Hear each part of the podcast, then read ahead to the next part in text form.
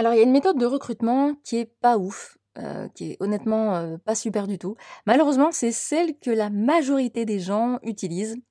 Et cette méthode, c'est l'instinct. Pourquoi tu devrais éviter de faire confiance à ton instinct pour recruter? Je t'explique tout ça. C'est parti.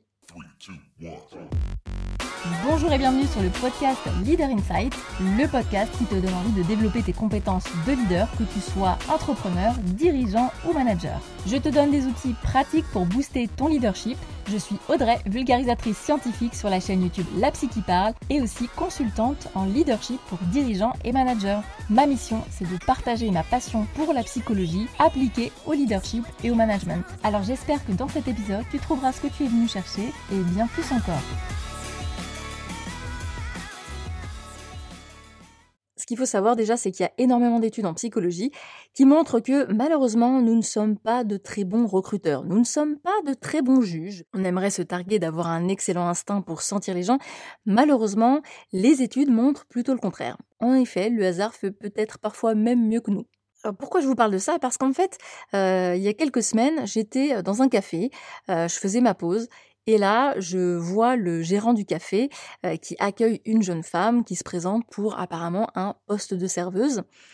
Il euh, l'installe à une table du café, ils discutent ensemble et donc je comprends que là se déroule un entretien d'embauche. Alors là, vous ne me voyez pas, mais je suis en train de faire des guillemets avec mes deux doigts. Enfin, mes quatre doigts là en l'occurrence.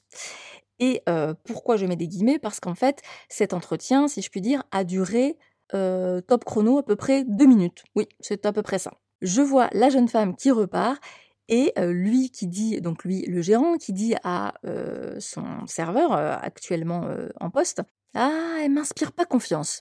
Là, ils échangent et il demande pourquoi.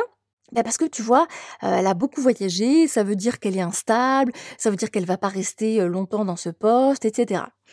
Bref, la seule chose qu'il avait pu évaluer en deux minutes, c'était le fait qu'elle ait voyagé. Non mais soyons honnêtes, qu'est-ce que tu veux évaluer en deux minutes? Personne n'est expert de la détection des compétences des gens en deux minutes. Même les meilleurs auraient du mal. Là, ce qui s'est passé, c'est que le gérant a été tout simplement victime de ce qu'on appelle un préjugé ou euh, dans le langage psycho, on appellerait ça un biais cognitif, c'est-à-dire une erreur de jugement. Là, il fait confiance à son instinct qui lui dit que voyager régulièrement, c'est pas bien. Ça fait d'elle quelqu'un euh, qui n'est pas compétent pour le poste. Mais ça, c'est juste un petit exemple pour vous illustrer le fait que la plupart des recruteurs vont se fier à leur première impression. Et malheureusement, c'est pas toujours la garantie d'un recrutement efficace. La preuve, c'est que j'ai beaucoup, beaucoup de clients que j'accompagne qui ont des euh, petits soucis euh, de management avec leurs collaborateurs et qui me disent mais c'est fou parce que euh, le jour de l'entretien de recrutement, il s'était hyper bien présenté ou elle s'était hyper bien présentée et finalement, au fil du temps, je me suis rendu compte que ça n'allait pas du tout. Et oui, parce qu'en fait, il y a des gens qui sont doués pour gérer leur stress, pour donner une bonne impression. Et pour autant, ça ne fait pas d'eux des gens compétents sur le terrain. De la même manière, ce que je vois énormément, c'est aussi euh, toutes ces personnes qui ont du mal à bien se présenter, qui ont du mal à gérer leur stress. Et ça peut se comprendre quand on passe un entretien d'embauche. Il y a un enjeu important. Et malheureusement, les recruteurs vont me dire, elle ne sait pas gérer son stress, alors cette personne ne va pas être qualifiée pour le poste. Elle ne saura pas non plus gérer son stress au travail. Et pourtant, ce n'est pas le même stress. Et ça, les études le montrent aussi. De plus, là, ce qu'on est en train d'évaluer chez la personne, c'est sa capacité à faire une bonne impression, à gérer ses émotions. Mais est-ce que ça fera d'elle une personne compétente sur le poste? Est-ce que c'est ça les compétences qu'elle va devoir mettre en œuvre? Alors certes, vous pouvez toujours me dire oui, mais c'est important de faire bonne impression, euh, de gérer son stress. Oui, évidemment. Mais c'est pas ça que vous devez mesurer à ce moment-là. Hormis si vous êtes en train de recruter un astronaute, ah ben c'est sûr qu'il y a intérêt à savoir gérer ses émotions. Mais en réalité, il y a très peu de postes euh, sur lesquels une excellente gestion du stress et euh, une excellente capacité à se présenter euh, vont jouer. Hormis peut-être un vendeur. Je dirais voilà, c'est peut-être la seule distinction. Et encore, c'est pas parce que le vendeur sait bien se présenter qu'il a les qualités euh, pour convaincre, pour euh, cerner la personne qu'il a en face de lui, pour bien l'écouter et savoir lui vendre un produit. Tout ça pour vous dire attention aux biais, attention euh, aux préjugés de notre cerveau qui sont complètement automatiques. Euh, disons-le clairement, on fait pas, on n'est pas forcément en train de conscientiser tout ça. C'est quelque chose qui se passe en une fraction de seconde. Donc méfiez-vous entre guillemets des apparences, car malheureusement, bien souvent, l'habit ne fait pas le moine.